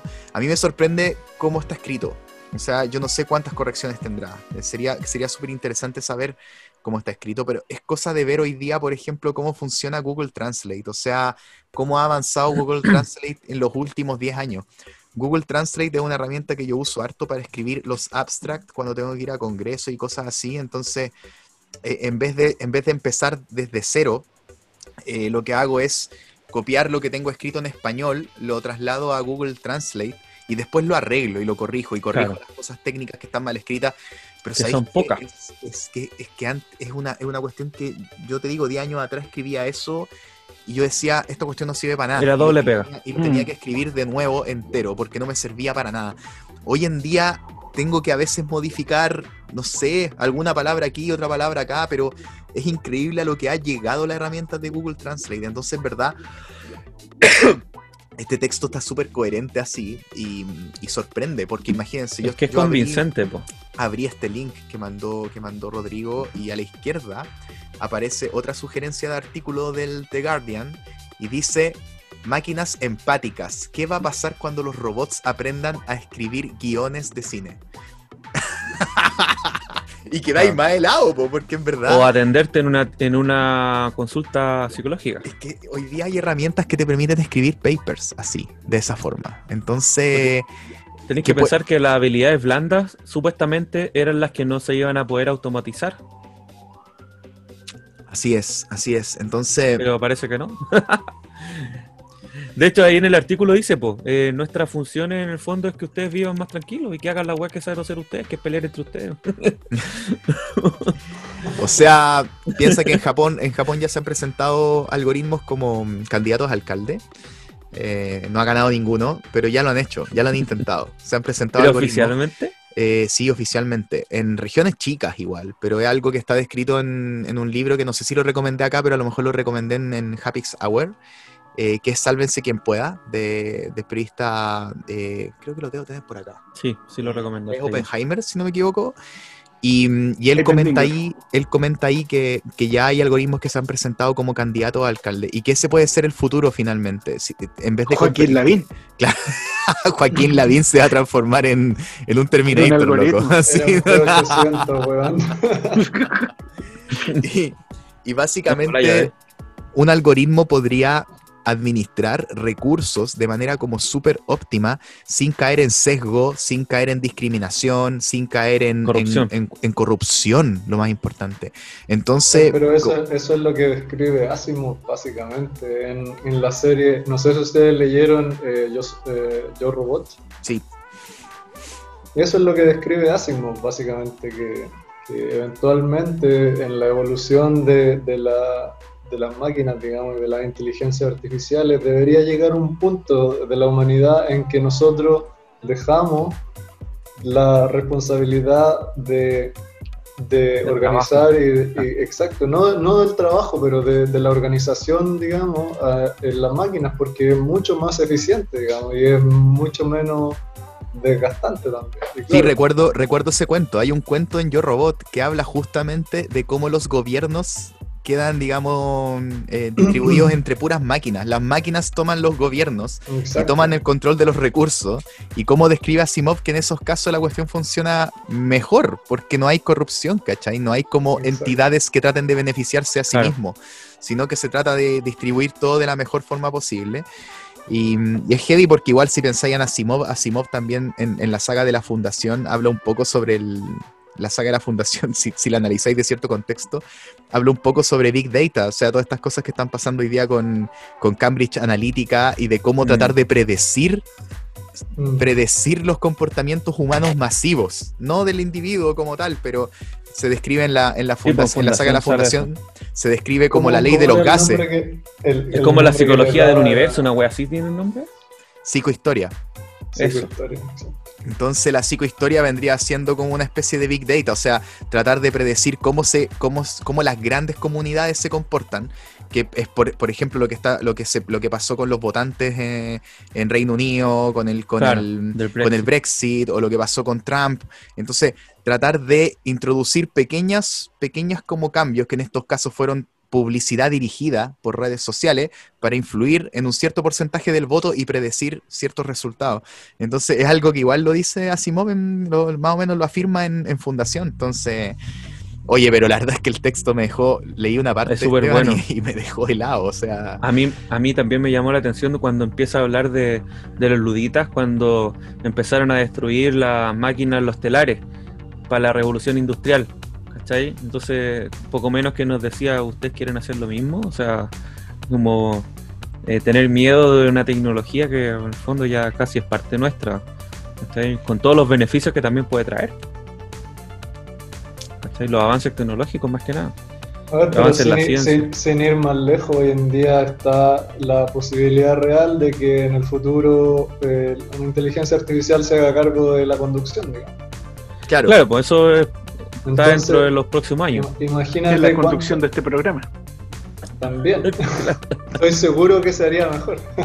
¿Tú, tú cachai que eso, eso básicamente tendría un impacto tan Cero. grande, la conducción automática, que incluso, Disminuiría los accidentes. incluso Cero. disminuiría el costo de la vivienda. No sé si... Pero no sé por- si- Imagínate. ¿cuál O se sea, puede llegaron a esa claro, conclusión. porque, porque básicamente tú no necesitarías tener estacionamiento. Uno. Claro. No, y no necesitarías perder el tiempo de conducción. Tú, el- la, la máquina conduce y tú podrías trabajar en tu vehículo. Entonces Ya, no, no, el traslado por ya eso lo hacía en la micro cuando me iba al colegio. tú puedes, dormir. claro, tú puedes dormir en el auto, entonces ya el tiempo de traslado se vuelve irrelevante. Porque no es Pero, tiempo o sea, perdido, en- puede pero ser en ese tiempo ganado. sentido, un poco como viajar, ir en la locomoción colectiva, por ejemplo, eh, es como eso. Pero O sea, sin el celular. Claro.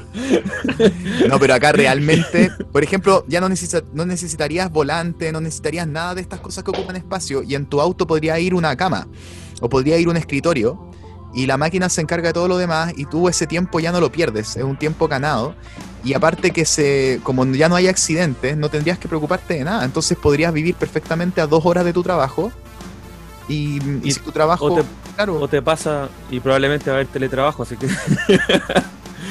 a menos que trabajéis como en pegas que necesitáis presencia, como no sé, la Entonces- Con autos voladores. la gente ya no va a necesitar vivir aglomerada. haciendo autos voladores.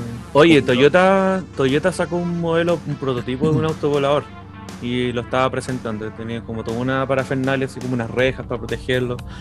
Y que, que ¿Una ya por- pronto. por-. Por si se lo como un robaban. dron. ¿Cómo? No. Lo No, si no fue en en Chile. Weón. Ah, ya.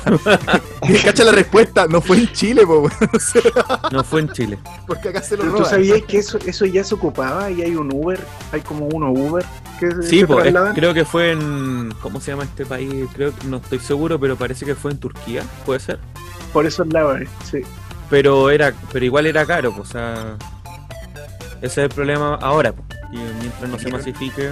Vieron que en Colombia, en tiempos de pandemia, si, si no me equivoco, fue en una parte de Colombia, habían deliveries ya que funcionaban como. que no eran drones, pero eran como delivery mm, con, digamos, automáticos, que entregaban comida como unos carritos chiquititos. Y se, y se Ah, movían y te iban a entregar comida. También han probado los drones, pero no sé qué tan automáticos son. Pero en Colombia también hay autos eléctricos. Y se ven mucho más que acá. Yo Mira. Lo, último, que lo último que leí yo re- re- re- respecto a los do- drones, que Amazon le dieron eh, autorización ahora para hacer delivery en, por drone. Partos con dron, qué bueno. Ojalá que Me acá que lo mismo con correos de Unidos. Chile. sí. ¿Llegará hasta acá el dron? Creo que llega hasta acá, pero no Hace- vuelve. Hace escalas. Con escalas. droga. Yo creo que no vuelve, ese es el tema. Oye, imagínate el tema de la droga con dron. Pero sí, esa weá se, se está usando ya, o sea, en las Ah, ¿sí? cárceles y eso. Pues Está sí salió en informado, Rodrigo. Ta- ta- Salió en las noticias la otra vez, pues, de que habían No eh, bajado un dron que estaba mandando droga a no sé qué cárcel. Me parece que en Chile. ¿En Chile? Qué raro. Estamos ¿En muy avanzados. ¿sí? No, pero Oye. cuático, weón. Quedan nueve minutos como para que vayamos vayamos Vamos. cerrando. Vamos cerrando Wrapping este up. capítulo. Lo pasé súper bien. ¿Cómo lo pasaste también. tú, Rodrigo? Buena, buena la conversa. Muy, muy ameno, muy ameno. Qué bueno. Muy- Félix, ¿cómo lo pasaste? Estamos Muy terminando bien, suavecito. ¿Y tú, Nico, cómo lo pasaste? No, pues bien, bien. Me dejaste helado con. No, no, no, la verdad es que no conocía. No GPT-3. conocía la noticia, la noticia del almacenamiento de, de una película, bueno, de una serie entera en ADN, ni tampoco conocía esta, así que. eh, Yo incluso el buenas próximo novedades. capítulo lo voy a hacer con un vocoder que va a interpretar mi voz. Un programa que escribe lo que va a pasar y con deepfake va a agarrar este mismo video y va a replicarlo nomás. Mira, Mira qué bonito. A lo mejor, bonito. a lo mejor preferimos esa idea, Félix. La vamos a, te vamos a apoyar. Son bromas, amigo. Alexa destruye ranking. Dígale, dígale nomás lo que tiene que decirle. Alexa, Dígale, tío dígale Félix, lo que dígale. quiere decir. Dígale lo que tiene que decirle. No, Así que bueno, buena- buen, buen tema, buen tema. Sabes que voy a terminar de leer el artículo ahora. Es que em- es una maravilla, weón. Es, es cuático. Y bueno, también creo que tú me diste, me, me comentaste una vez, Nico, que el tema de los artículos personalizados, pues. Ahora ya las noticias te van a llegar a ti personalizadas, o sea, ya no te tenés que meter a un medio como The Guardian a ver qué es lo que hay, sino que en el fondo te pueden llegar a ti como un feed eh, noticias que, no sé, pues imagínate, porque cuando yo leí el artículo del canal 13, de 13.cl, yo dije una mierda. Lo único bueno es que los, lo, lo relacionaban con, con, con, con Vision, ¿cachai? Con Vision de Avengers. la ¿qué mierda me está mandando? No, No, sí, ella me dijo, lee, lee mejor, el Mejor que está en inglés. artificial. Lee el que está en inglés. Pero ¿cachai? Que ahí lo relacionan con Vision, ¿ya? Eh, Con el de los Avengers. Y porque también es como una inteligencia artificial, pues. Pero a, lo que, ¿a qué voy con eso? Que probablemente, para mí tiene sentido, pero una persona que no está ni con los superhéroes, quizás no es relevante. Entonces, ya las noticias podrían ser eh, personalizadas para mí. po. O sea, yo leer ese artículo y que tenga una relación con Asimov o que tenga una relación con, con, con o que tenga una relación con, con, ¿cómo se llama esta serie grandiosa de Love, Dead and Robots? Que es maravillosa. Y, y tú decís, weón, eh, weón, la noticia ya es para tipo. ¿Cachai? Evitáis un montón de Eso, otra eso información ya que está quizás no te- pasando, Esteban. Ve la publicidad de tu teléfono. Pero eso es publicidad, po. O sea, son cosas que se van agregando. Yo te digo como un artículo así como, como este, po. Como que- el que Claro, que esté leer. escrito, que esté escrito para una persona. En, en el Claro. libro de, en el libro de Oppenheimer, él describe que, por ejemplo, para cubrir ciertas elecciones locales, como que ya no, con- no convenía mandar a periodistas por cuestiones tan chicas, así como la mesa tanto, en el lugar tanto, ganó tal candidato. Entonces que esas noticias no se cubrían, sino que sencillamente eran un número de la estadística, pero que habían ciertos algoritmos a los que le habían enseñado a redactar este tipo de noticias, así como resultados deportivos, resultados de elecciones, cosas que sencillamente tenían que tener ciertos conectones, conectores, tenían que tener cierta estructura de gramatical y todo, y y se reemplazaban los resultados ahí. Entonces le enseñaron a este algoritmo a escribir esas noticias y básicamente ahora podían contarle a todas las personas, así a la persona de eh, la población tanto en la comuna tanto, cómo salió la elección de la escuela tanto en ese lugar. Y, y el algoritmo se encargaba de redactarle una noticia a las personas que vivían ahí. En cambio, en, en- en eso en vez de mandar a 100.000 periodistas a distintas localidades a escribir distintas noticias y cubrirlas. Entonces, es que yo, yo tengo un reparo ahí. se haciendo... al final no le están enseñando, lo que hacen es reemplazar el, el pedacito, digamos, con el número específico de cada localidad, se reemplaza en cada localidad. Como lo- pero- los comerciales pero de doméstica.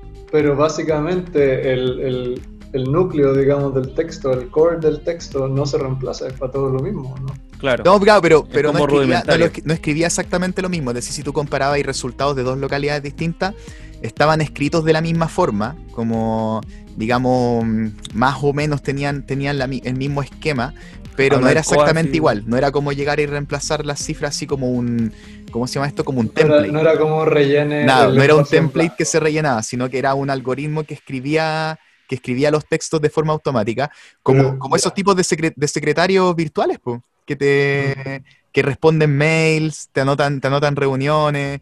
Que creo que tú me contaste un caso que Sí, sí, sí. Yo, yo he tenido acercamientos con secretarias virtuales. Wow. Uy. súper bien eso. Sí, no, no, fue, fue por una entrevista de trabajo que, que tuve que arreglar una, una cita con el tipo que me tenía que entrevistar, pero lo hice a través de, de un sistema que era una inteligencia artificial. Pero tú tenías que responder eh, natural, digamos. Tenías Ah, que ¿él- responder- ¿Es la que te habla con vos o no? No, no, no, te envía un correo y te dice, hola Rodrigo, eh, ¿tienes tiempo para la- una entrevista tal día, tal hora? Y tú puedes decir sí o no. Ya, bueno, vale, Hola, Rodrigo, está como el hoy. Y, y si, te, si te dice, o sea... si Hola no- Rodrigo. No, pero espérate. Si, te- si tú dices no, o sea, si, si tú no podías tal día, dices si, si la respuesta es no, pues, podrías tú, por ejemplo, eh, dar una, una fecha, un, un horario conveniente. Pero claro, existe- eso, eso existe el eso con algoritmo vos ahora. lo- ¿Cómo? Eso ya existe ahora, pero con una secretaria con voz. Ah, vale. Mm, Vale, pero esto era un correo electrónico, digamos. Que, que pero al final es lo mismo. Claro, cumple la misma función. Pero es cosa de tiempo ya que todo esto ya. No sé. Está bueno. Ya pues, final, damos por claro. finaliz- damos por finalizado este tremendo programa. Con excelentes Estos cuatro de programas, este es el cuarto capítulo de, Este- de este ciencia. Para, Ciencia capítulo 2. sí, porque el primero Este ya, ya- alcanza hasta para la segunda temporada este. Este es el último de la segunda temporada incluso. Es la segunda, chuta, quedamos rápido.